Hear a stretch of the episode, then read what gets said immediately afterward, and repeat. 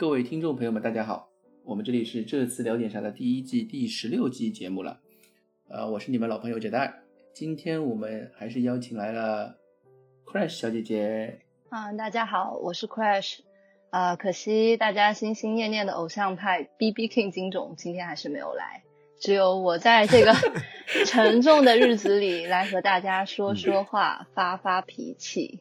我以为你是说发发嗲嘞。嗯，不行，这不适合我。对啊，B B King 的 B B King 下期肯定会在，因为 B B King 下期我们敲他竹杠，好嘞，现场录。对，另外一位就是呃我们的夏老师库里里。大家好，我库里里。嗯，以及蛋总。Hello，大家好，很荣幸今天。被陈总上期安排了这一期跟 Crush 小姐姐搭档合作，我觉得不用发发脾气，我觉得我挺开心，哈哈。蛋总好啊，一年没见。是哦，一年没见，整整一年。一年前的今天第一次见到 Crush。蛋总去伦敦的机场接我。是哦。好，呃，我们我们废话少说，先说今天的这一期节目。今天这期节目其实很简单，因为之后圣诞赛程。连轴转嘛，比赛特别多，我们也不可能每场比赛之后都做，所以这一周可能就这一期。嗯，主这一期的话，我们就主要讲今天早上这场比赛嘛。今天早上这场比赛，呃，热刺错过了大好的圣诞节进前四的一个机会，对吧？穆里尼奥赛前两周一直在说，就是呃，球队需要时间，他也需要时间，他需要一整周的时间来训练，但是。当我们发现这一周训练完之后，这场比赛球队表现依然不是很好，就还是之前打曼联啊、打狼队那样的表现。他赛后就说，上半场对场对手踢得特别好，然后我们的两个丢球都是个人失误。我倒是同意他说两个丢球是个人失误，就这点我是同意的。但是今天这个输球的话。应该更大的问题其实应该有两方面吧，这两方面有点相互影响或者说恶性循环。一个是战术嘛，大家也看出来，切尔西踢这个三后卫三四三，那我们的奔我们的中场本来就出球很差，然后这下就更难了，球只能直接从后场或者怎么样去长传去找 Mask，但是 四个人每个人都有人盯。而且只要一拿球，感觉一抬头啊，不止一个人围在身边。好几次我有看到啊，小鹿拿球，然后就想要传出去，但是黑漆漆四个人围着他，带不出来也传不出去。唯一的上半场零零星星几个机会，好像还是靠西索科突上去吧。然后对凯恩那个球是西索科传的，对右边传中。然后然后还有个问题就是心态或者说状态。就是放了假回来，感觉这个状态实在太差了，心态都爆炸了。所有的人踢的怎么跟已经开始抓内鬼一样？那个穆里尼奥他说了很多，什么上半场对方踢得好，两个进球是个人失误什么的。我我的想法跟快去正好相反，我觉得穆里尼奥说那么多，只有五个字是对的，就是对手踢得好，对吧？只有这五个字是对的，别的我觉得都是胡扯，或者说他在找一些理由，不然他也说不出别的话。连上半场都被你否认了。啊，对对，全场对手踢得好，OK，嗯嗯，我是我是这么想的，你们看一下，呃，如果这是一场二比二或者二比一的比赛，我们确实可以说啊，我们输在个人失误上，或者我们因为一些个人失误被对手偷走了胜利。可这是一场零比二的比赛，这是一场在六万五千名的球迷的注视下主场的零比二的比赛。而这场比赛中，我们交出怎么样的表现呢？我们全场一共只有五脚打门。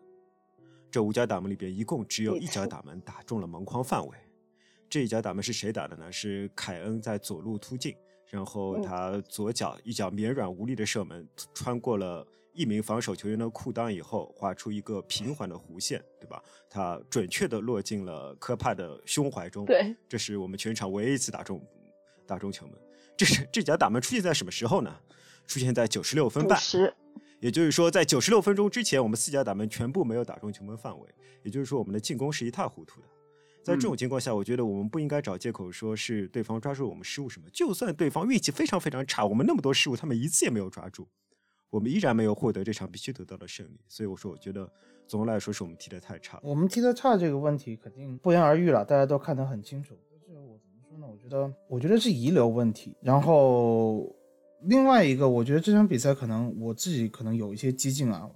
我们上一周说，上一期说的是，呃，打狼队取得一场史诗性的胜利。嗯，那么这场比赛可能是一场史诗性的惨败。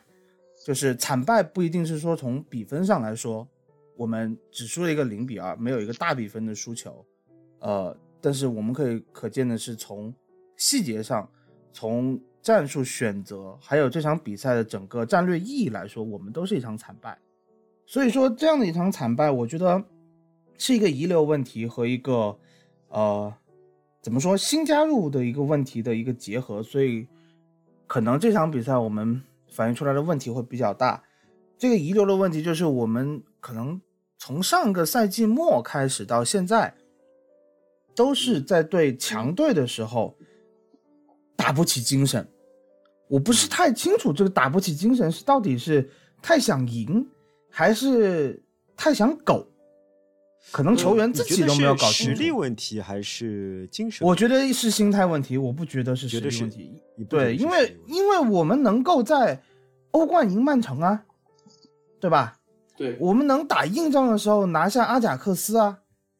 我们也有，就是呃，跟曼城这个赛季的客场，跟阿森纳的客场拼到非常积极，有这样的表现在这里。但是有时候我们回到主场以后，反而就是不知道球队应该到底怎么发挥，好像就永远就有这个问题。我觉得一个是思想不统一吧，还有一个可能就是嗯，可能心魔的问题，大家总对这个就是所谓的呃 Big 六强强对话有一些。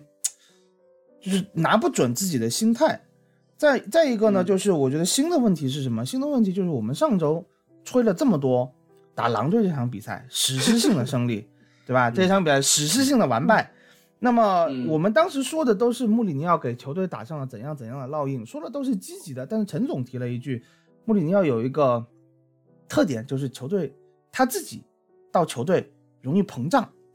我觉得这可能是，就当时我们没有太在意这个问题。那么这一次，我觉得是这个表现或多或少跟穆里尼奥就目视膨胀可能是有一些关系的。因为我觉得我怎么说，我其实这场比赛从这一周的备战到开场三分钟，我就觉得很不对，这个这个节奏啊和这个情绪都不对。因为当时我可以理解球队放。放假打完狼队以后放假，你放一天，大家在伦敦休息休息就好了。结果他放两天，他放两天，我没有办法理解。当凯恩发出那个他在芬兰滑雪的那个呃视频的时候，雪域对吧？对，呃，雪域加冰域嘛，就那个视频，我当时以为是凯恩发的一个老视频，因为 Instagram 你是可以发视频，然后随便你定什么位置的。就是你发什么都可以，我当时以为是个老视频，然后再看 Kate，就是凯恩的老婆，哦，他们真的在芬兰，而在芬兰待了两天，然后再看到洛塞尔索又好像去到巴黎怎么样，就就，哎，我就说，不是说好一周训练课的吗？为什么放两天假？两天假再加上我们最后星期六还是星期五，还有一个圣诞的那个活动，对吧？又出来营业了，那。这一周就只有满打满算三天的时间进行训练课，那你剩下都在蹦迪。对啊，那你和其他其他时间一周双赛的时候有什么区别？对吧？我觉得这是很成问题的。你又想要训练课给到一个非常，呃，怎么说？穆里尼奥他想要的一个战术体系的布置，给同给这些球员灌输他的思想。那你只有三天的时间，而这三天的时间又因为这另外三天都在蹦迪的这种心态所 影响，我觉得这个备战这周的备战是有问题的，可能球员或多或少在备战的时候就已经开始膨胀。那我觉得这支这场比赛啊，我自己有几个观点啊，就是，嗯，我觉得穆里尼奥赛后说的两个丢球是失误，我觉得这个这两点我我认为是对的，就是因为他说到，呃，那个短角球。是赛前布置的时候说过这个问题的，但是呃，一个是卢卡斯，一个是奥利耶，嗯，奥利耶开脚拆了，他专注度不对。这里我要为奥利耶吐个锅啊！我觉得这个 光你光说这个球的话，你批评奥里耶意义不大，因为我们可以看到对面很明显是重兵打我们右路的，重兵打我们右路以后，经常奥里耶一个人要防两个人甚至三个人。比如说你看到他刚一开始制造那个角球是对方他左呃对方左边的那呃对方右边的那个中后卫，我不知道他是托莫利还是那个鲁迪格，好好像是鲁迪格，呃鲁迪格是鲁迪格鲁迪格对吧？他一个对角线，这这个球传的非常非常漂亮。当他传到呃，当他传到奥利耶头顶的时候，奥利耶的左边、面前和右边是三个蓝色的都围过来的。嗯对，也就是说，那他能怎么处理呢？他要么回传门将，那么以奥利耶的头球，如果回传门将，这可能是个乌龙球，或者说是就会送助攻了。他往右边，他要么顶出右边边线，这个球也很难处理的；要不然他放掉，他放掉以后。就是背射以后直接去追那个球，与对方的插上的那个一一对一但是这个很你很难抢下来，而且阿隆索可以一脚出球，一脚出球以后你就等于一对三被过掉了。也就是说，他往后其实是一个，你不说是一个一百分的选择，他至少是一个七十分的选择吧，对吧？嗯然后当转角球开出来的时候，他是第一个有反应的人，他是第一个有第一个有反应的人。反应是第一个对他是第一个出来你可以说第一个有反应是卢卢卡卡斯，但是卢卡斯被一步就过掉了。也就卢卡斯这时候不应该做一个抢的动作，他应该是站好位置，但是卢卡斯想赌，他赌出来一步就过掉了，一步想过掉以后，当当那个奥里耶补出来的时候，奥里耶是几乎是一对二，一个很大的空间，他身边没有任何人保护，他要面对呃威廉的一对一，谁都防不住的。嗯谁都防不住，就是说他只能离，他只能保持一段距离。如果他靠近，肯定就是被一步过掉。他保持距离没有问题。当威廉起脚的时候，他也把自己的身体扔出去铲球了，没有铲到。我觉得嗯奥里耶在这个球问题上没有问题，有问题是其他球员。其他球员这时候应该是有一个人到两个人过来保护这个区域，不可能这个区域你让奥里耶一个人对一个很大的区域，大概他身边两三米都没有人。对吧？嗯你让威廉嗯一个人起脚，这怎么可以呢？所以说，你说这是个失误，我同意的。但就这个球嗯而言，我觉得不是奥里耶的失误，是全队的失误。他说个人失误，他说个人失误，他是特指奥里耶个人的失误吗？我就可能有这个问题，但是你可以对，单就这个球来说，奥里耶这场比赛有很多失误，因为对方盯着他打，对吧、他有很多失误，但同时不论不管是呃搜非法还是呃，who score，，都给他是我们嗯全场的最高分，因为他有最多人打他这边，他就可以刷最多的防守数据，是的对，嗯，所以说他这个最高峰也不是特别可靠，但另外一方面你就可以只看到奥里耶这边遭受了怎样的压力，他遭受那么多压力，就说明我们在这边队友给他的帮助是不够的，因为防守不仅仅是一个人的工作，这是穆里尼奥一定强调的。所以单说这个球，我不认为他有问题。我也我我非常同意，而且我觉得如果你要说是个人失误的话，我更倾向于说这球是西索科、阿里和戴尔三个人的失误，因为我当时很认真的回看了这个呃定位球的布置，在前点盯防阿隆索的是西索科，威廉到那个角度，他再想传阿隆索他已经不可能了，那为什么你西索科没有扑出去？然后阿里跟戴尔在中间，也就是看戏，可能大家都觉得这个球短角球开出来，威廉拿到球以后，他还是传中，没有任何一个人考虑到威廉会内切射门。那这点就是说对，打到比赛第十二分钟了。其实我说这场比赛开场三分钟，我就觉得这个整个情绪啊，呃，球队的节奏都不对。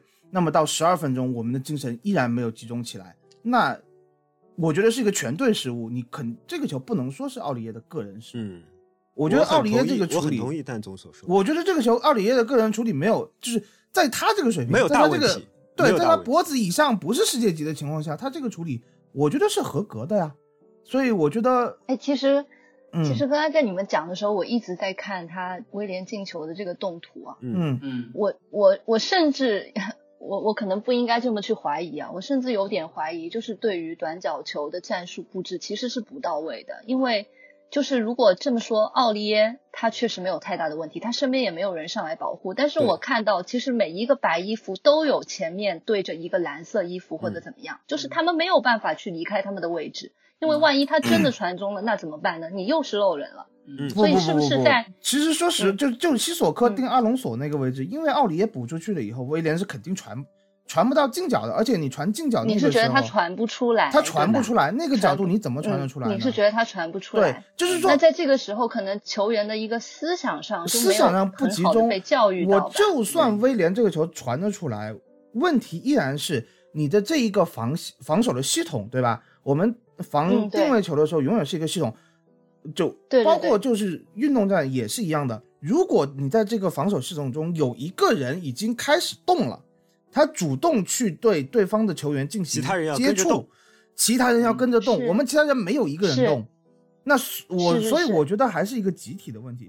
但是这个集体问题，你说是穆里尼奥在战术中是球员的问题，还是战术布置的时候就我没有不觉得是到位的战术的问题，就搞不清楚嘛？我我不觉得是战术，哦我就很坚定的认为是大家思想不集中。然后就回到前面我刚才说的第一点，就是可能是膨胀，可能是找不好自己的心态，找不好自己的位置，所以这样的球我们没有防下来。穆里尼奥上场打狼队完了以后说了一点，就是说我们这个赛季在定位球的防守中丢了很多球，但我上任以来嗯才丢了一个就打奥林匹亚克斯。打奥林匹亚克斯丢了一个，就是这个方面我们已经提升很多了。嗯我们其实说实话啊也是肉眼可见，狼队是仅次于利物浦依靠定位球得分最多的球队。对，我们能那场比赛十二十三个角球吧，还有这么多的任意球，我们能都防了下来。我觉得我们的防守是 OK 的，我们的定位球防守在穆里尼奥来了以后是至少针对性练的。对是有进步的。嗯那么嗯，为什么这个球我们出现了一些纰漏？那我就只能归咎于是集体的思想不集中。我我我想说，就是穆里尼奥赛后他说的是，就是第一个球是失误嘛，因为他说、他也说了是，我暂且不说这个是个人失误吧，呃，赛前都已经布置过的，因为他说赛前布置过，但是比赛的时候球员没有布置啊、就是执行能力上面出出现了问题。我我也我也认同蛋总的问题，就蛋总说的，就是球员在思想状态上面出现了出现了很大的一个问题。然后这是第一个丢球，第二个丢球更反映出来思想状态上面的问题。嗯因为加加加扎那个加扎尼加那个那个出击，我看了不下一百遍吧，那个动图我是看了不下一百遍。你不怕 PTSD 吗？以后加上人家再出击击怎么办？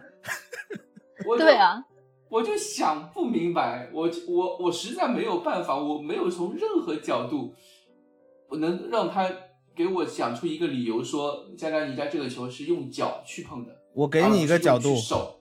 我给你一个角度，对，等一下，我我也有一个角度，戴总你先说。他是阿根廷人，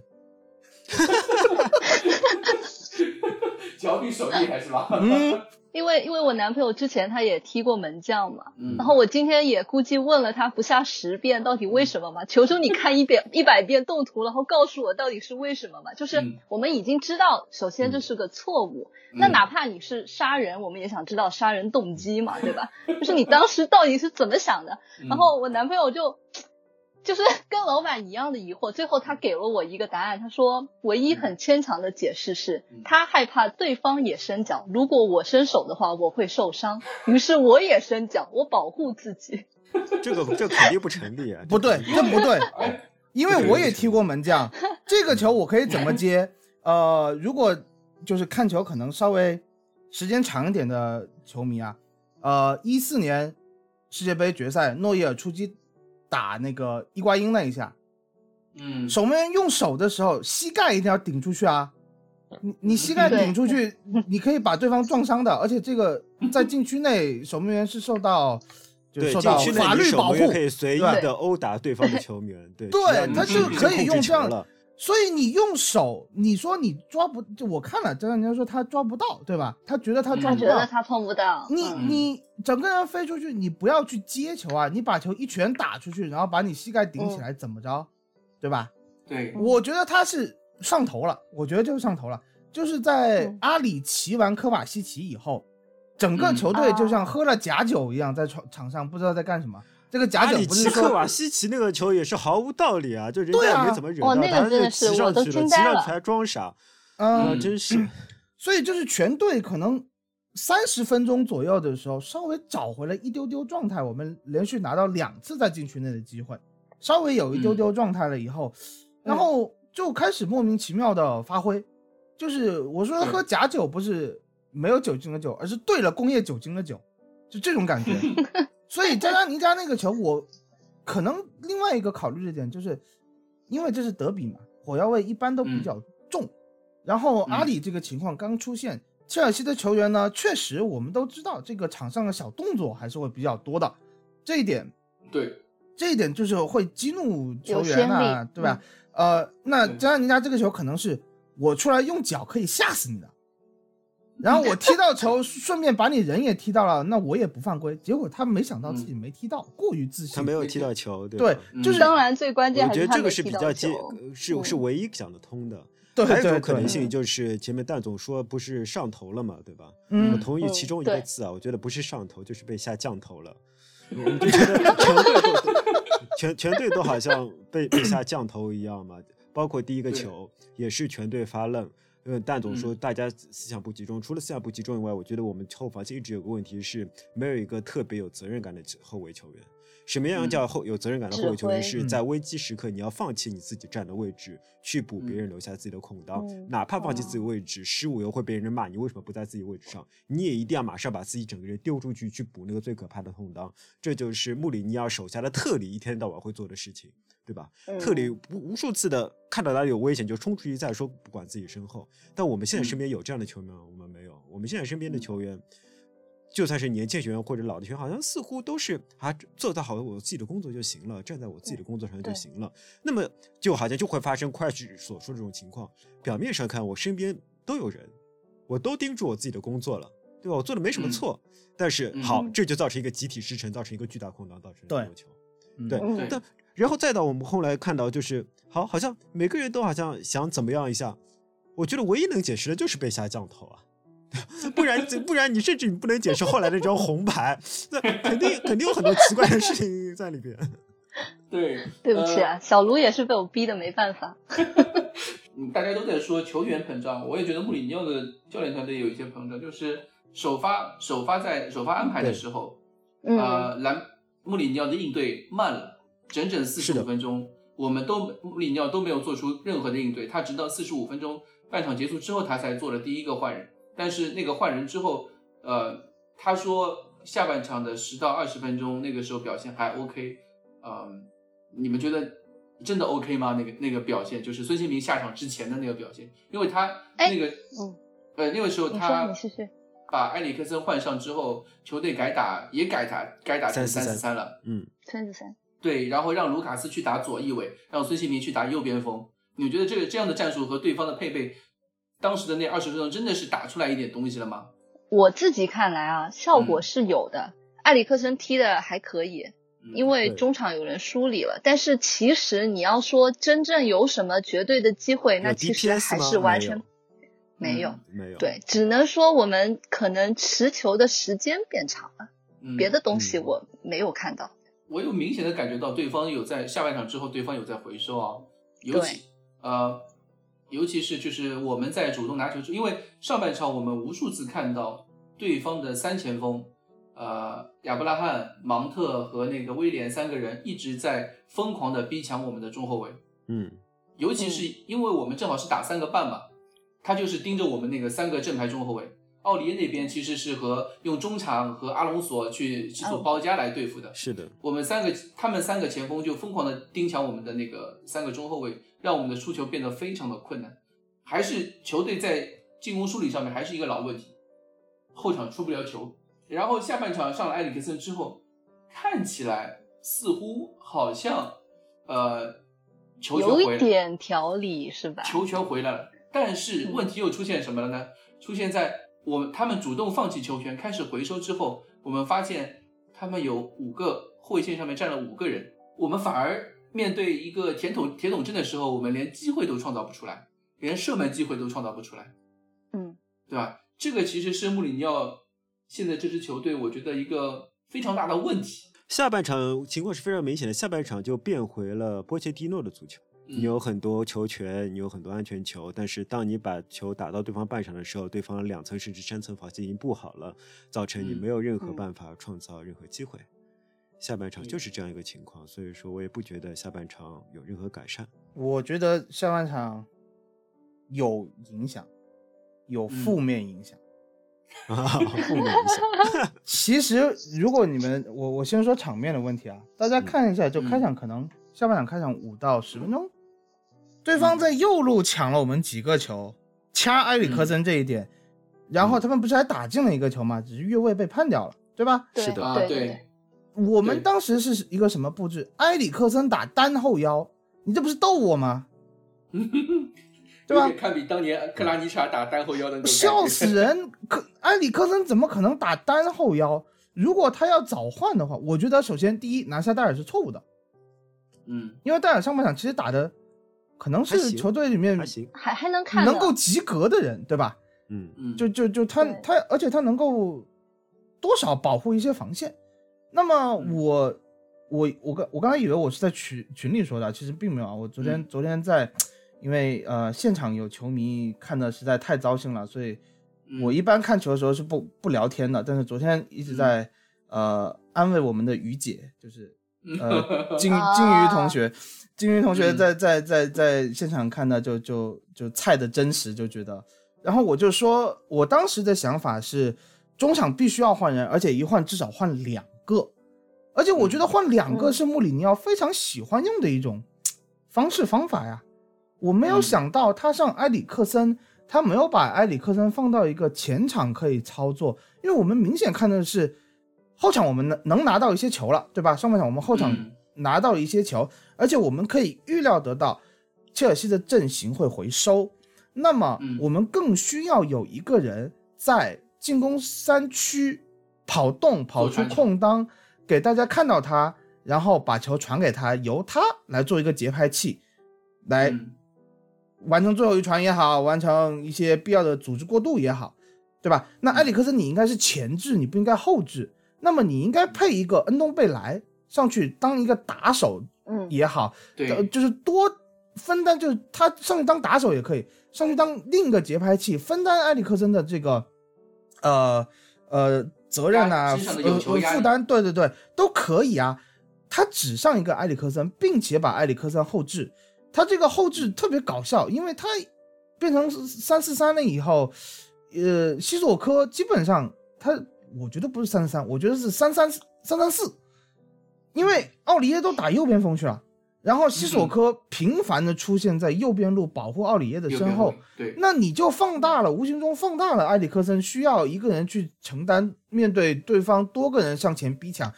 哇，埃里克森对坎特啊，同学们，这什么情况？我就觉得这个换人，我就是说换人是必须的，因为不换人就会出现很多负面的情况。因为我在中场时候说了，如果中场不换人，呃，下半场是要吃红牌的啊，谁知道换人了，下半场也吃换人了你一样吃红哎牌。对嗯这个东西，我们等会再说。就是说，你把埃里克森上来只上一个人，你已经零比二落后了，你这个这不叫赌博，你这叫送死。你换两个人，你赌一把，可能效果还好一些。但反正我就觉得这个换人，啊、就是按库里老师刚才说的吧，可能穆里尼奥也被下降头了。对，是的，我觉得是这不是一个穆里尼奥的换人，对，这不是一个穆里尼奥的换人，这这他，而且夏戴尔也不是唯表现论，而是有一点破罐破摔。这是热刺从来没有打过三四三呐，而且卢卡斯嗯拉到了左路、去干什么呢？孙兴没有民拉到了一个偏右右偏右的位置，或者是有右翼位段时间，阿里打中呃没有左左翼位，就，对啊，就很很混乱呐、球队非常的混乱。别扭啊。对，那那在这样的情况下，你说你说能有什么影响？那只有负面影响啊。我稍微嗯补充一下蛋总所说的，就嗯是嗯如果我们从刻舟求剑的角度，就是从静止的比赛的角度来思考的话，换上埃里克森打一个后置是没有问题的，因为呃我们在上半场体现出来的问题就是攻防转换不行，尤其是防守转到攻，那时候嗯你需要一个后置的接球点，这个接球点在后场接球以后可以把球往上送。从这个角度来讲，你对上埃里克森打个后置是没有问题的。但真实的嗯情况是什么呢？真实情况是在下半场对方已经收回去了。在对对方收回去的情况下，我们不需要一个后场接球点，因为我们应该是把所有的球员压过对方半场，形成一个围攻之势。这样的话，埃里克斯应该是打个偏前的位置，而后面是留到一个扫荡的人，像戴尔这样的扫荡的人可以稍微扫荡一下。因为戴尔这这几场比赛看起来，他中场的骚扰效果还是很不错的。嗯从这个角度来讲，我就我其实没有发什么独立的见解，我就是补充一下，可能有人会听不懂，哎，为什么你们说一个攻防转换的情况下，埃里克斯不是正好来补充一个呃后场位置嘛？不是这样的，因为嗯下半场的形势已经改变了，下半场我们是一个攻出去的局势，我们需要埃里克森在前场花玩出一些花样来，而不是在后场利用他的大范围跑动来接应。我觉得我从穆里尼奥的那个角度去思考这个问题啊，我觉得穆里尼奥就是把埃里克森换上来，就是把他作为一个后场与前场马斯克四个人之间做一个枢纽连线的枢纽的一个人对人选。问题现在就是我们现在需要的是压上去，我们不需要这个枢纽。他摆的位置不对嘛？他摆的位置就是埃里克森应该摆在就是对方半场的中圈弧，而不是摆在我方半场的中圈弧。但是你看埃里克森拿的位置就是我方大禁区前沿到这个半场之间这个位置，这埃里克森你让他怎么发挥？又是起大脚嘛？就只能说他起大脚的这个这个功力比戴尔好一些呗。但是起完大脚以后，我们能怎样呢？呃，这可能就是我其实想说的一点就是，其实上场比赛我们已经看出来了，呃，而且也有人说，就我觉得有有有一些就是说什么样本太小一场论啊，就是嗯上场比赛我们赢球的时候，大家觉得啊穆里尼奥的这个战术针对性可以啊，没有问题啊，嗯那这场比赛再来就是就就可以，你就可以换一个角度来说，穆里尼奥死板呐、死守一套阵型被对方针对了吧？针对了我们就没有救了。就是我们的进攻套路，其实确实，无论是进攻套路还是防守体系，对吧？都会被这种针对。对我们的进攻套路，可以说没有。还没有还没有强到那种不怕不怕对手针对的那种份上。对我们现在的问题很严重，就是而且我觉得可能球员踢着踢着稍微对像这样的强强对话，对出现没有信心的情况。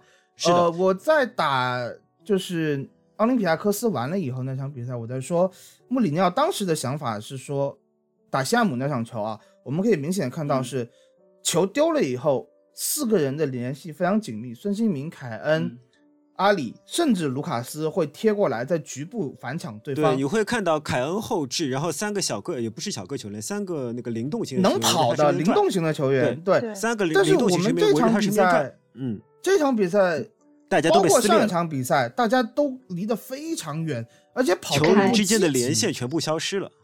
对，然后我们没有局部的传导了，我们就是我我一直觉得穆里尼奥他所谓他说他就是休养生息十一个月总结出来的一个战术，我觉得那场比赛就表现出来，他需要的就是我丢球权了以后集体四人组，就是对库里老师反复强调的 compact 这个词，就是紧密的嗯去进行一个、呃反抢，然后去制造机会。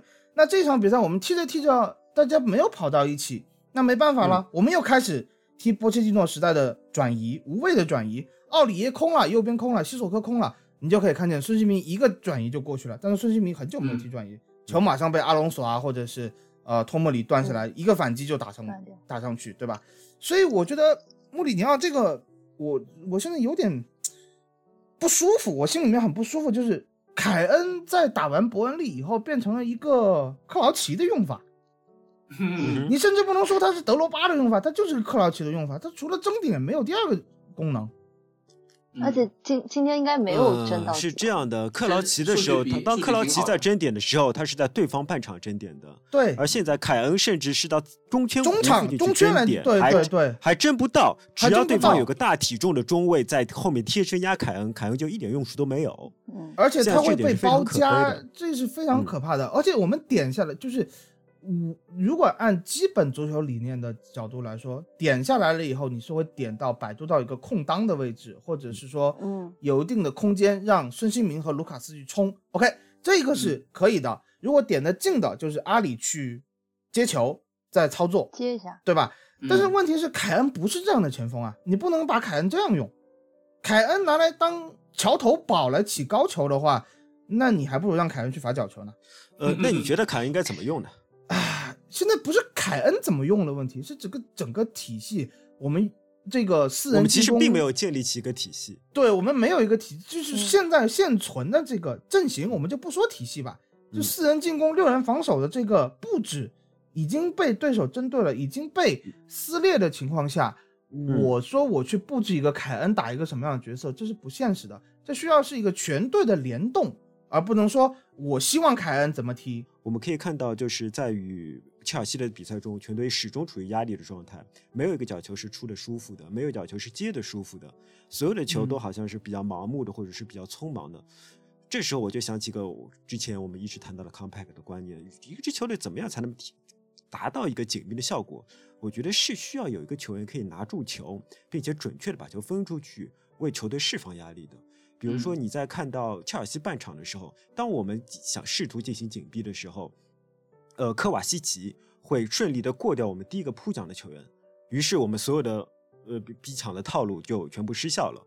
他不可，大家就可以随着科瓦西奇的他传威胁球好也好，传简传简单球也好，大家就随着科瓦西奇的出球方向，全队一起往那个方向去努力，对吧？也就是说，呃，在这种情况下，全队就能形成一个紧密的状态。可是我们呢，我们现在全队没有这样的人，嗯，每我们每一脚出球其实都是随机的，我们都是被对方逼到传到一个不知道怎么样的，就是说最安全的，但其实也是最没有意义的位置。在这种情况下，你就不能让全队。拧成一股绳去跑动，也不每个人都很紧张，每个人都不知道应该怎么跑。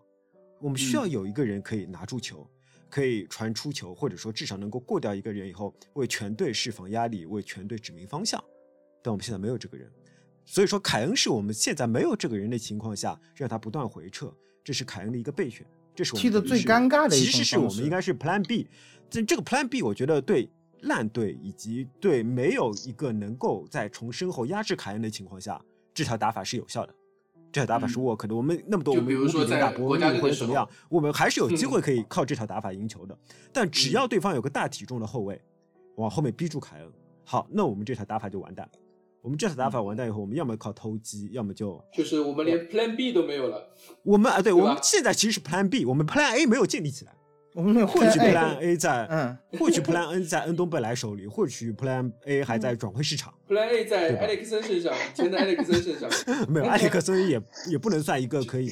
埃里克森是个非常好的，可以，呃，在释放出压力之后，可以为球队提供 DPS 的球员。但他本身，我觉得并不能为球队释放压力。对，所以我说他要配个打手施压力的人。对，他本身是个施压力。打手，就是我觉得昨天这个对埃里克森的使用。埃里克森在丹麦队永远是有两个后腰为他保驾护航的。你昨天把他放在后腰的位置上，你你现在说把这个解决问题的呃希望寄托在埃里克森身上，那你还不如上李铁。对，我们现在全队谁能稳稳过一个人？我们全队稳稳过第一个人的是西索科，但是西索科完全不能用来指明进攻方向，因为他过第一个人就只能往前冲了。对，对，所以说呃。全队你也不能指望全队是跟着西索科指明的方向去跑，所以说不然我们还是期待一下恩东贝莱，你们怎么还还是恩东贝莱？我觉得，而且昨天昨天我有一个有一个数据啊，恩东贝莱上场之后大概就踢了十几分钟吧，十五分钟，十五二十分钟，十五分钟左右。对他上场之后是全队过人最多的一个球员，是啊，很正常啊，那对方回收了呀，啊，他可以过，他有这个能力，但是他有些处理球他慢。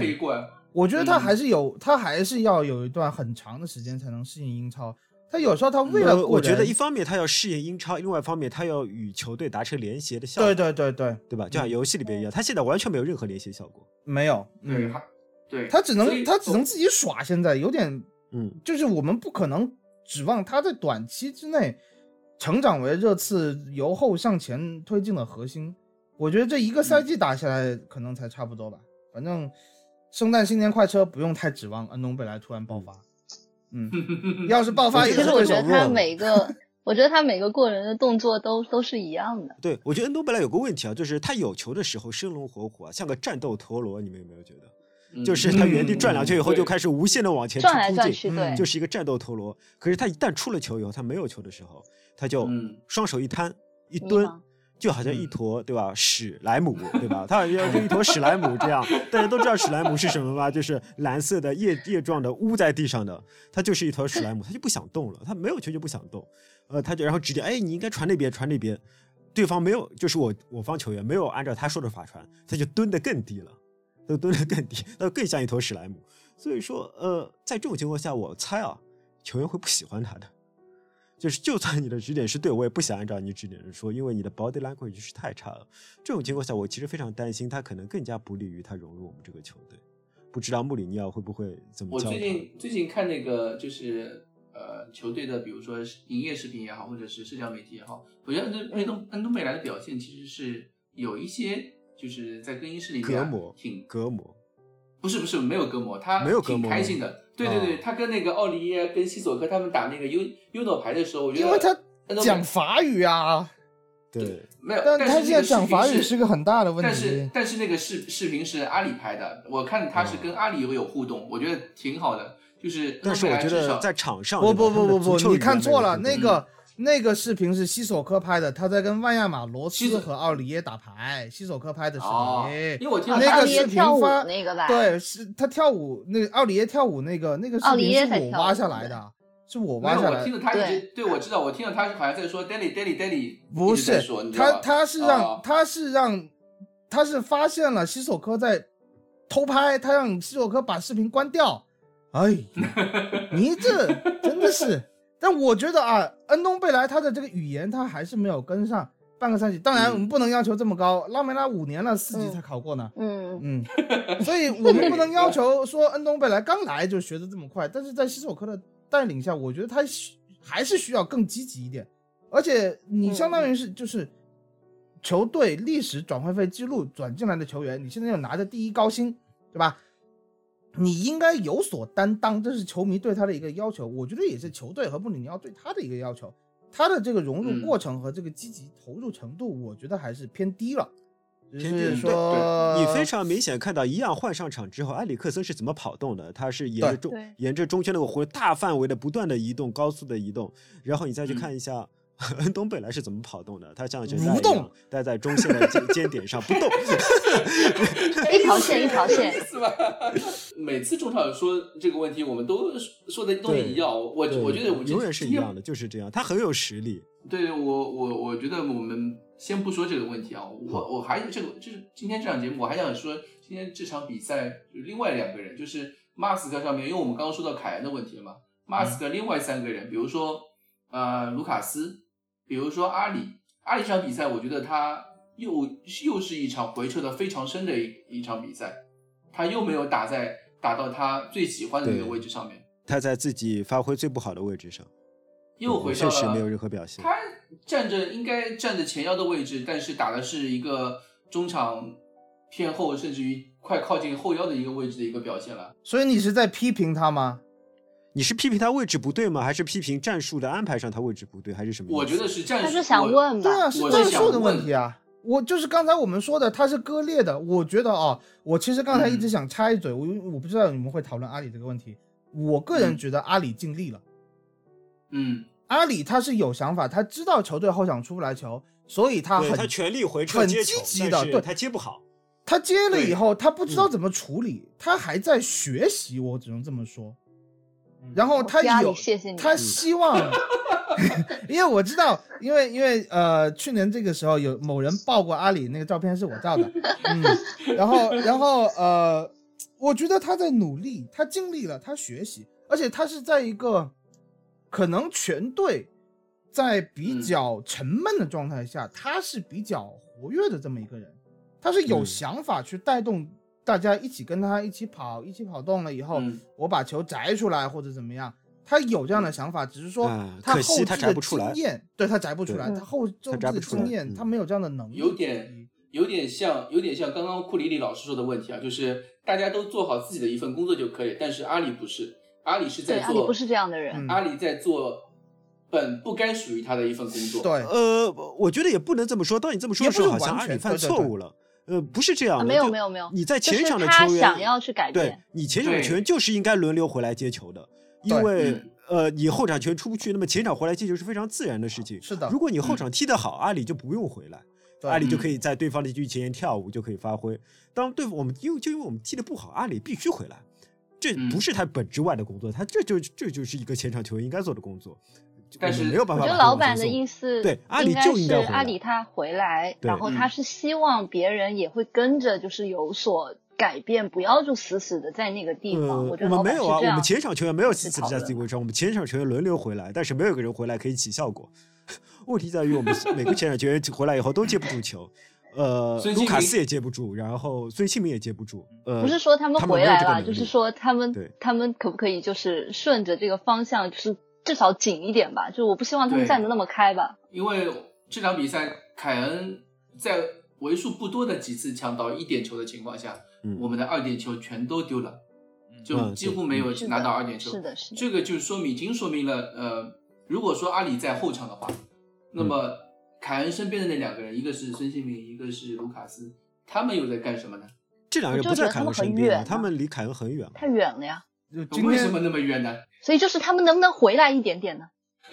不是，现在这问题是回来一点点也没有办法去解决问题，是整个阵型。昨天是的，一个是我还是说的，就是要么是战术布置出现了问题，要么是嗯心态的问题，因为大家跑的都很慢了，跑动散漫，阵型也散漫，整体就脱节。这是一嗯个相辅相成，两两个东西不是说单独起作用的，两个。而且切尔西真的很快，对切尔西，切尔西真的我们非常其实上上一期节目就说了，这群年轻人就像曼联的年轻人一样，你不知道他们的名字，你首发都不认识几个人，但是这些人他在打这样的球队，他需要证明自己的时候，他特别能打鸡血。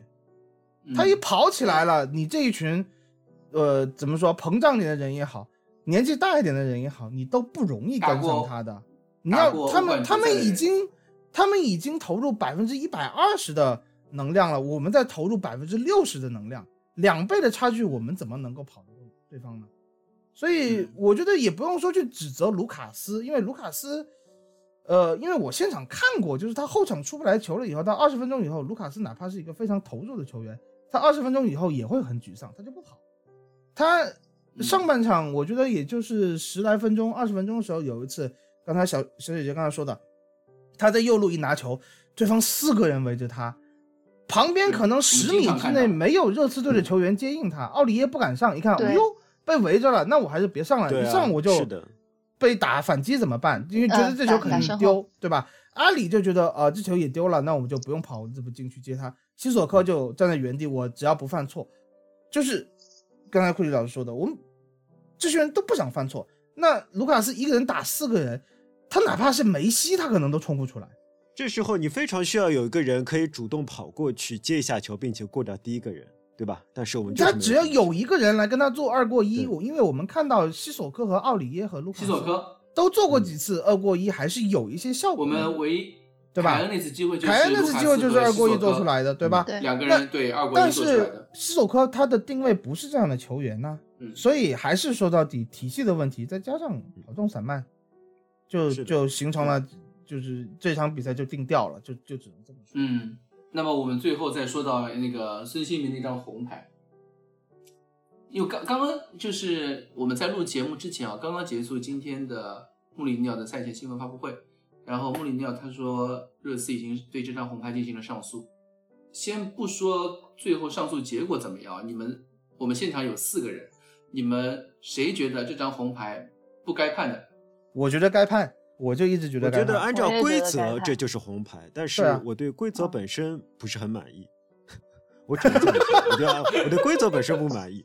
对，按照规则，就好像你有时候在中超，就是看以前看中超的时候啊，中超嗯球员他们只要推推搡搡，有嗯推一下人就可以一张红牌。那时候我就觉得这是个傻逼规则，对吧？踢球的时候有推搡是非常正常的事情。嗯，你那么多危险的动作，只要一张黄牌，但是你推一下就是红牌，这不合理。那么我反过来问啊，我反过来问，嗯，孙兴民这张呃今天凌晨这个动作，如果裁判只给他黄牌，你们觉得 OK 吗？OK，OK 也我觉得很 OK，OK 啊，我觉得很 OK。没有我你我不是说你不要说孙兴民这个动作，他只吃到一张黄牌，就算这个嗯球是别人对孙兴民犯规，脚嗯这样蹬了一下，蹭到他的衣服，孙兴民嗯摔下去或者没有摔，裁判给他一张黄牌，我也觉得是 OK 的。嗯嗯对你不要说孙兴民，就是反过来，我也觉得是 OK 的。我觉得这个动作，按照呃，就按照规则是红牌动作，但是我觉得这个规则就应该改成黄牌动作。郑总你觉得呢？如果是 就真的很是很客观的是说，我裁判很给到他黄牌，我很客观的说，我我不满意，因为因为我没有办我没有办法去接受这个球是黄牌。为什么？因为嗯如果你真的让我去撇除我是热刺球迷的这个身份，就是作为一个嗯踢球的人也好，再加上我二零一二年拿过裁判证，又开始了。我考过一个裁判证，就是这个球他只要腿蹬出去那一下附加动作，他是冲人去的，那就是红牌。这不管是放在二零一二年的考试规则，还是嗯今年二零一九年七月一日刚生效的这个新规则，它都是一个红牌动作。这样的行为，我个人认为是不应该出出现在足球世界里职业球队对吧？一个职业球员，你不应该有这样的报复动作。只要是报复动作，你哪怕是贝克汉姆勾西蒙尼那一下，西蒙尼演的很好，鲁迪格今天演的比西蒙尼还好，对吧？但是只要你是报复动作，九八年是红牌，二零一九年依然是红牌，这个球没有任何东西，我我觉得不可能去洗，我觉得这个东西没有办法去洗，而且我其实我今天是特别准备来批孙兴民的，我是非常没有办法去理解这样一个本来很乖乖乖的球员，突然在这两年的时间内拿到三张直红，这三张直红都是因为他去报复对手，脑子发热。是什么出现这样的情况？是什么？这就是下降头啊！我不是跟你讲过是被下降头？不打伯恩茅斯那场球两张红牌，你也觉得是下降头是吧？那两张那是另外一回事情。我我我是这么觉得，我是这么觉得。孙兴民可能这两年媒体有点膨胀了，对媒体也好，他的这个服兵役的任务完成了也好，他可能心态上确实还是有一点。飘，他毕竟还是一个大男孩。说实话，他的这个心态，作为一个男孩，作为一个你像阿里这样打打闹闹的人，我们都知道，如果你生活中这么跳的话，有些时候真的容易上头，脾气就容易上来。这一点我是理解他的。然后穆里尼奥在赛后护犊子这个东西，我也完全是理解他。但是作为一个球迷来看，我觉得，特别是托特纳姆热刺的球迷，在球队最需要你的时候，你做出这样一个动作，你是对。球队不负责任，你对自己不负责任，你对球迷更加不负责任。对这个东西，我觉得他拿连拿三张红牌，我觉得是一定要批评的，没有办法洗。嗯，这个没有办法。今年一共拿了三张红牌。对，呃，一年拿三张红牌，呃，对。于对于英超来说是什么概念？之前二零一零年的时候有一个他们加德莫尔好像拿了三卡特摩尔吗？桑德兰那个呗。卡特摩尔，桑德兰那个卡牌大师，人家叫他，是的，就是中场后腰。悍将，他是后腰，对，防守悍将，球踢球特别脏。对，特别特别脏的一个球员，嗯，一个赛季拿三哦，一个一年拿三张红牌。但是现在孙兴民也一年拿到三张红牌，我觉得两个人在踢球风格上面完全不不划等号，没有办法，完全不一样，完全不一样。对，这是完全不一样。之外，我你们让我稍微为孙兴民洗一下，因为我其实我踢球的时候是一名脾气非常暴躁的球员，对吧？有一次 听不出来呀。对对，有一次我也被一个被对方的球员撞飞了。撞飞的时候，我跟孙兴民一样，是我不是故意把脚抬起来，我是也是被撞到四脚朝天。然后他正好停留在我旁边，他停留在我旁边的时候，我的脚正好靠在他的肋骨这里。于是，我也不知道我哪根筋搭错了。我虽然是个非常粗暴的球员，但我从来不会故意去伤害对手。对我也不知道哪根筋搭错，我就腿微微一伸。其实这一伸就是我也真的没有没有真的蹬到他或者怎么样，但是他的白色球衣上就已经留下我的脚印了，看上去非常恐怖的一个画面。对，有时候你不知道会发生什么事情，就是突然头脑子里有个声音说：“我好想这么做”，你就做出来了，对吧？所以说，有时候我们会非常奇怪，真的很难控制住自己吧。做这些事情未必是有恶意的，也未必是真的造成任何伤害。像我还是觉得孙兴民这个动作本质上他没有造成任何伤害。我完全同意呃蛋总的说法，就是说按照规则来说，就是一张百分之百的红牌。嗯，从一名职业球员角度来讲，他必须百分之百时时刻警醒自己，这就是一张百分之百的红牌。但是另外一方面，我还是觉得有时候我们就是会被像降头的，有时候 有时候就是可能孙兴民就是一个就是他平时是张乖乖牌，但是他是一个容易被。激怒的球员，而且他的激怒以后，他其实表现的并不夸张，他也不想杀了你，也不想对你进行报复性的犯规，他就是气不过，想推你一下或者想蹭你一下，对吧？嗯，其实他那个造成对方严重伤害的一张红牌，也是报复动作嘛，对对是的，也是也是都是报复动作，对，嗯，就孙兴民就是一个。对他本身没有什么坏，但是他就是会想报复别人的球。但是，我我想说一点啊，我我我赛后去查了一下，孙兴民这呃职业生涯一共拿到四张红牌，嗯，呃，在英超三张，就今年的三张，然后还有一张是在德甲的时候，勒沃库森时时期，他当时是对一支德乙球队打德国杯，也是在中圈弧的附近，因为对方的就是下黑脚什么，然后他报孙兴民气不过。啪一下就踢人家脚腿上面，然后人家直接抱着小腿就摔下来倒在地上了，然后裁判就给他红牌，也是一个激怒动作。那个时候，他永远是报复。那个时候孙兴民才几岁呢？那个时候孙兴民才二十二岁，好像，二十一还是二十二岁？现在孙兴民几岁？现在孙兴民二十七岁了。二十七，嗯。如果一个二十，比如说那个时候孙兴民做这样动作，我可以理解。就像我们说阿里，对吧？今年今天今天早上那个。呃阿里对科瓦西奇的无能狂怒，对吧？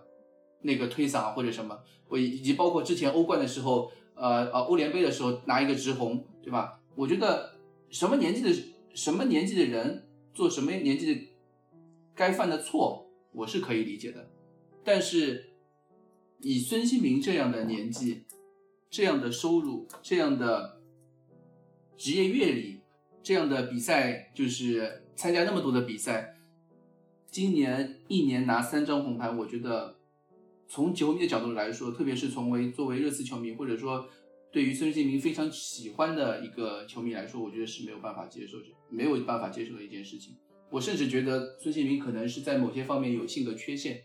对，我也是这样想的。其实我就怕我可能扯的会有一点远，我会觉得，嗯，我会觉得你说哪怕是二十二岁到二十七岁，但其实这期间，我想提他的父亲啊，嗯、他的父亲对他的教育，对他的保护，可能我我不不好意思思用对用用太过分的词语，但是我你是得他父亲这个比较粗暴的那一种吗？是这个啊，不是粗暴，是我觉得他没有没有让这个孩子真正按照自己的性格去长对大，没有长大，是对他有一些。压制。嗯呃，你所以让他呈现出在大家面前是那么光鲜亮丽的形象，但是他肯定是有阴暗面的呀，嗯但是他一直会克制自己。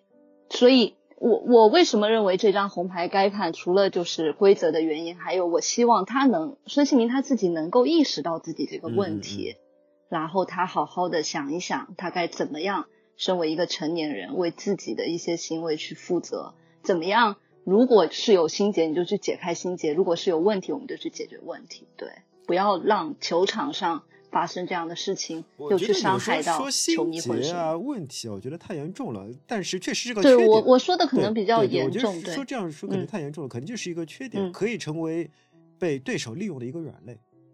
仅此而已，因为他所有的报复其实也不是伤害性的报复？我觉得说到对底，这是一个被可以被对手利用的软肋，这是我们最可害怕的。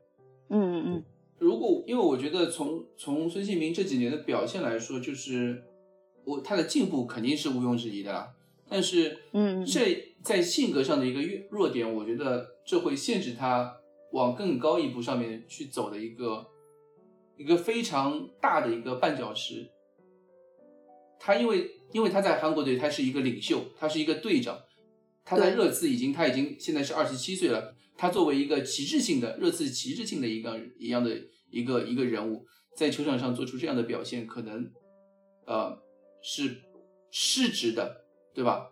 作为一个旗帜性的人物，这样他表现，因为大家年轻球员会以他为榜样，对吧？不管是球童也好，球迷也好，都是以他为榜样的一个一个一个球员，所以我觉得这样的表现是，我是觉得没有办法接受。我是认为穆里尼奥的护犊子有点稍微过了。他一定要护犊子，就就他肯定要波切蒂护的诺也护他肯定要护。呃，这个问题可能我们说的有些多了，但是啊、嗯我嗯我我嗯我这么总结一下吧，就呃，于姐在赛后说了一句话，由于姐经纪人授权，我们可以引用这这句话。他说：“孙兴民脾气再好，他也是个人，他不是个圣人啊。如果他是个圣人的话，他会跟鲁鲁迪哥讲：‘臭弟弟，你没有驾照。’啊，就这样的就这样的一种心态，我觉得是完全可以理解。就是说，他确实不是一个圣人，确实可能因为我们看到他这一年的光鲜这么多，我们对他的要求越来越高。但是我们对他要求这么高，我们是希望他成长为，不仅仅是有人说他在跟凯恩争热刺一哥啊，这一哥不一哥的问题，我们至少希望他成长为有点像阿扎尔这样有统治英超实力的这么一名边锋球员。哇，你们这我要求那么高，我这是我对 这是我对他的要求。说实话，我真对哎，人家因为人家孙兴民球迷都在说他是现在是热刺一哥好吗？我就是以热刺一哥的要求来要求啊他的。这这这个东西，对对我我是这么觉得啊，我是这么觉得。呃，阿扎尔，我完全也可以理解，因为他不是一个圣人，他为什么会做出这样的动作？一，下半场比赛换了一个阵型，他踢着一个他很不舒服的位置。上半场比赛被针对，上一场比赛打狼队，其实我一直没有机会说，就是我发现孙兴民现在有一个弱点，可能被呃大家研究出来。放大吗？就是如果对方派上一名有技术的、身体灵活的大中卫，比如上一场比赛登东克尔，这场比赛鲁迪格，他们去针对这个孙兴民，然后再辅以一个边后卫，甚至一个后腰过来加防孙兴民，孙兴民就没有操作的空间了。而且在他们这三个人的围抢之下，这三个人总会对他做很多小动作，包括上场比赛狼队也对踢脚啊、压人呐、扯球衣啊都有。我们知道阿扎尔也是被这样反复踢带很惨的球员，就是我看过一张照片，就是阿扎尔的那个球袜都烂了，然后里面就嗯那个护腿板保护不到的地方，他那个脚踝出血啊，很严重。那我估计孙兴民也是这么一个状况，因为我也见过孙兴民好像踢莱斯特一场比赛完了以后，白色的球袜已经被染红了。我完全理解，在那样的情况下踢得不爽的情况下，他不是一个圣人，他会做出这样的一个动作。嗯那我们说了，穆里尼奥护犊子是对的，我们球员对他，呃我们球迷对他有要求，我觉得也是对的。所以现在他这个结果不论嘛，就是这个上上诉的结果我们不论，呃，三场停赛也好，还是这个 FA 就是足总瞎了狗眼也好，又把就是史上第一次撤销红牌梅开二度，呃，两次对吧？呃这不可能撤销，有可能减刑吧，规则有可能减刑。我觉得不可能减刑，我觉得不可能减刑。你这减刑就是鼓励不可能，规则按照鼓励规则危险上动作我觉得对。你的鼓励暴力行为不可能减刑的，不加你就不错了。我觉得这样比他可以加五场的，暴力行为是可以停到五场到呃十二场。对他他这场他这个呃三三场停赛嘛，然后热刺上诉之后，呃，英足总可以因为太过随意的上诉，让你停赛三场变停赛六场，停赛六场，它可以 double。它这个是我记得是可以加一场就是说，如果你是暴力行为，暴力行为是可以加到五到十二场比赛，但是因为他没有恶意结果，他肯定不会加到十二场。我所以我说这个他不加就不错了，就不要想着去取消他了。所以如果这个问题我们现在不看，我们现在不说这个红牌，我觉得他停赛是件好事，对他个人来说是个好事嗯嗯，对对对，对他个人来说是个好事。做一些很多事情要付出代价。对，然后我觉得也从另外一个侧面要让穆里尼奥逼迫穆里尼奥去寻找做出阵型上的改变换人呀，进攻体系的调配也好，做出阵型上的测改变试也好嗯。塞塞尼翁啊，什么是呀，洛塞尔索啊，什么所以我们要不要讨论一下圣诞快车？大家对这个孙兴民停赛以后的进攻有什么设想不是？，哎，在在 这之前，戴总，你再让我多说一句孙兴民。嗯嗯嗯，我觉得嗯孙兴民的这些问题是不会发生在阿里身上的。阿里 是一个制造红牌的人，对吧？制造对手拿红牌的人。阿里拿过一张红牌以后，他再也没拿过红牌。对对，这件事情不会发生在拉梅拉身上，对吧？嗯拉梅拉那么肮脏的球员，但这件事情不会发生在拉梅拉身上。我们我们直说了，对吧？所以说，呃，我觉得你们因为这件事情说太多阿里的，呃，不是说太多孙兴民的，呃，性格缺陷还是什么，我觉得稍微有点过。呃，呃阿里就他就是不够聪明，对吧？我觉得说到底还是不够聪明。希望我跟蛋总想法一样，希望这是他竞赛以后学聪明一点。对嗯，我觉得这才是最重要的。他就这有点嫩想清楚吧，嗯他想清楚。关键是这个赛季，对吧？这个赛季已经害球队丢到多少分了？嗯，你就这么说，对吧？这个这个还是影响挺大的。对是要鸡贼一点，应该这么说。对，是的。多多学学拉梅拉。不，我觉得多学学阿里。你也不要学也不要学关系，你看阿里关系这么好，我觉得阿里就是面对对方的犯规，他的这个处理是我最啊，喜欢的。他永远是笑眼相迎啊，他对永远是以嘲就是笑的眼笑里神看着你啊。藏刀，就是说你就是个嗯弟弟，你还踹我，信不信我踹死你的？就是然后下次再暗地里找回来，哎，他永远不会真的做出一个真的报复动作，他就暗地里找回来。嗯，就是。踢球这个事情啊我是觉得，嗯，就是踢球这个事情嗯不能直来直去，是对吧的，嗯他不是，所以说真的不是一个道德品质的问题，是一个经验和智力上的问题，那那确实对，经验和智力上的问哎题。，你前面还在说我们说的太严重，现在自己在说的时候都是说人家性智力的问题。好啊、孙兴民的这个话题我们就基本上该说的也都说了，就是上诉不管结果怎么样，我们拭目以待，好吧？然后最后、最后一个话题就是圣诞快车，圣诞快车我们现在少了一个孙兴民，前场谁会获得机会呢？这样说哈，塞塞尼翁啊，没有，我觉得只有两个人，一个是埃里克森克森，一个是那个安东贝莱。对就是对对，我完全同意，我完全同意。我跟桂林老师想的一模一样。对对，我觉得，我觉得最最有可能获得机会的是恩东贝莱，因为西索科西索科可以去打右边锋嘛。是的，恩东本来有个问题是你不确定他的体能能够打那么多比赛。打了三场比赛，对吧？我觉得他打不了。对我觉得嗯，恩东比嗯恩未来，我们的印象中他连一周一赛的九十分钟都保持不了的，对吧？你回忆一下他之前在那个是那边的比赛，他他甚至保持不了一周一赛，这是恩东本来最大的问题。对，我觉得这圣诞快车三场比赛嘛，一个是二十六号一场，二十八号一场，然后一月一号一场，三场比赛一周，而且间隔时间非常短。哎，你们觉得福伊斯和罗斯有没有机会？就是等于我们把右置进攻换成左置进攻这样。有机会啊，我觉得会换。啊如果他这么换的话，罗塞尔这么想索也有机会。对啊，我觉得你就让福伊斯和洛塞尔索打一边，对吧？然后另外一边可能是，呃，这样，我觉得这样的话，这样想的话，洛塞尔索可能也有机会。因为啊因为嗯这几个人的体能是没有办法满足是的，一周三场比赛的。然后孙兴民回来以后，其实还有一点利好。孙兴民这个停赛还有一个好处，我们打这个足总杯，你哪怕轮休凯恩，你还可以留个孙兴民。嗯，我是这么觉得的，所以呃，我觉得都有机会，但是肯定以穆里尼奥现在求稳的这个心态来说，我觉得第一场比赛发的一定是阿里克森，嗯，我是这么觉得的。我阿里打左边，阿里克森打中间，然后两个人可以频繁换位。呃，卢卡斯还是嗯抱着右边吧，在左边他不会。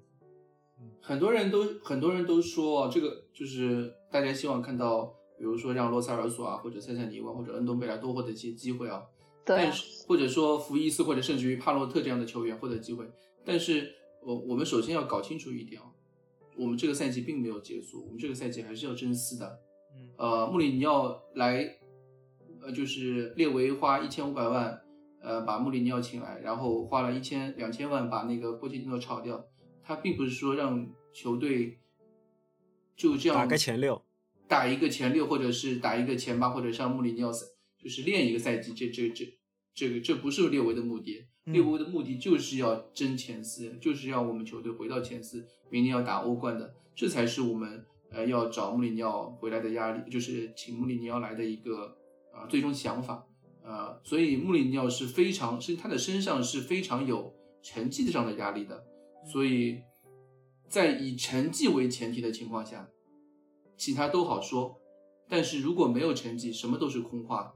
呃，甚至于什么像洛塞尔索啊这些，呃，塞塞尼沃这些，如果没有成绩为前提，他们都不会不太可能会获得机会，因为他们确实没有其他人表现的好，对吧？从他们上场现在表现机会来看，而且我们如果成绩不好的话，洛塞尔索甚至不用买断，对吧？对，如果我们成绩不好的话，洛塞尔索甚至不用买断，所以说洛塞尔索我觉得排位甚至会更低一点。然后这我、啊嗯，然后我我想我想说一句，就是说这场比赛输切尔西，怎么说？可能跟输曼联是一样的。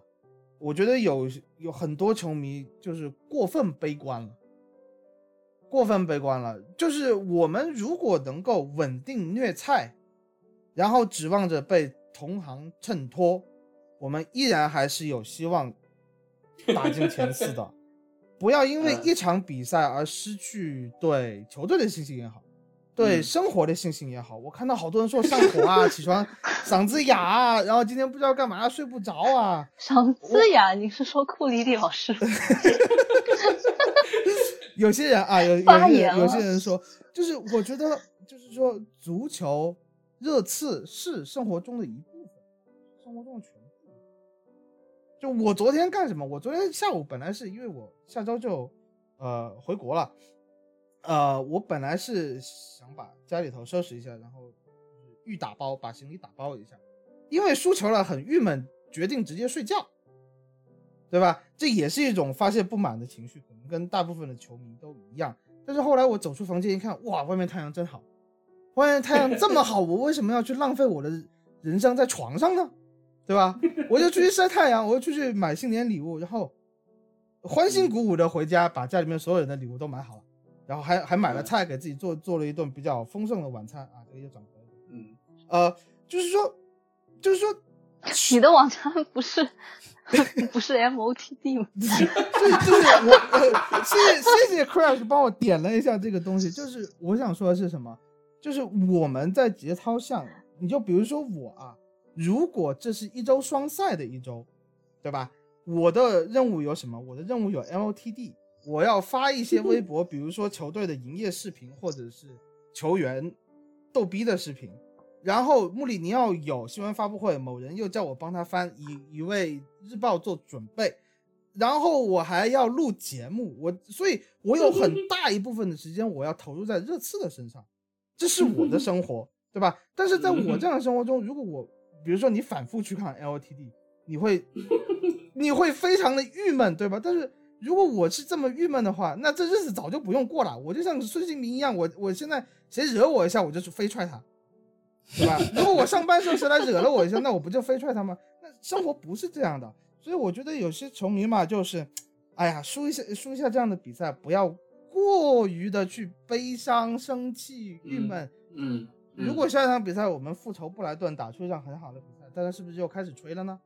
啊、所以所以啊，就是我们球迷啊，还是要注意了，不要见得风湿的雨啊，提高一下自身知识水平，让大家是就是看球的时候心态放宽一点。足球毕竟是个享受，对吧？因为热刺球迷年纪普遍比较，就是平均年龄啊，比较还是比较低一些，就是可能还小一些，对，没有经历过保级，你们没有经历过热刺垫底。二零零八年的时候，打到我生日那一天，热刺一场比赛都没有赢，你们经历过吗？垫底好吗？两平七负，就是就是呃，我我反正是经历那么多年做日报也好，做那个微博也好，呃，我我是感觉就是球队，我我现在反正现在不看虎扑，我也不看懂球帝，呃，我什么什么我都不看，因为我每天只做只做一个事情，就就做做日就早早上起来做日报，日报然后对做完日报之后，或者下午的时候，有的时候会翻一下 Twitter list。那我用我自我自己做了一个 Twitter list，专门看了热刺的一些新闻，呃，会看一些热刺的一些东西。但是如果球队输球了，今天是一个例外。今天我早上还是做了那个日报，因为球队输球之后，我就只不过我会把日热刺完全屏，把足球从我的生活里屏蔽掉一天到两天的时间，然后让自己好好的调节过来。我觉得生活其实有很多呃很美好的东西，有很多很娱乐。我现在我现在猎魔人最新的奈飞猎魔人，我一集还没看完，那个庆余人我庆余人我还没看完，我还没看追到最新一期。庆余年，啊呃庆余年对庆余年对对对对。对。庆余年小说我都还没看完呢，哎，太多事情要我做觉得这也太严重了，就是说我们这里其实包括所有的球迷，没有几个人像你这么情绪化的。对，啊？是吧？对啊，没有，你还要屏蔽一天，太过分了。你看我，我屏屏蔽了一个天小时太过 分了，对，太过什么把足球屏蔽一天天的，不会这样的，对。哦，是吗？啊啊啊！好的，好的，好的，好的。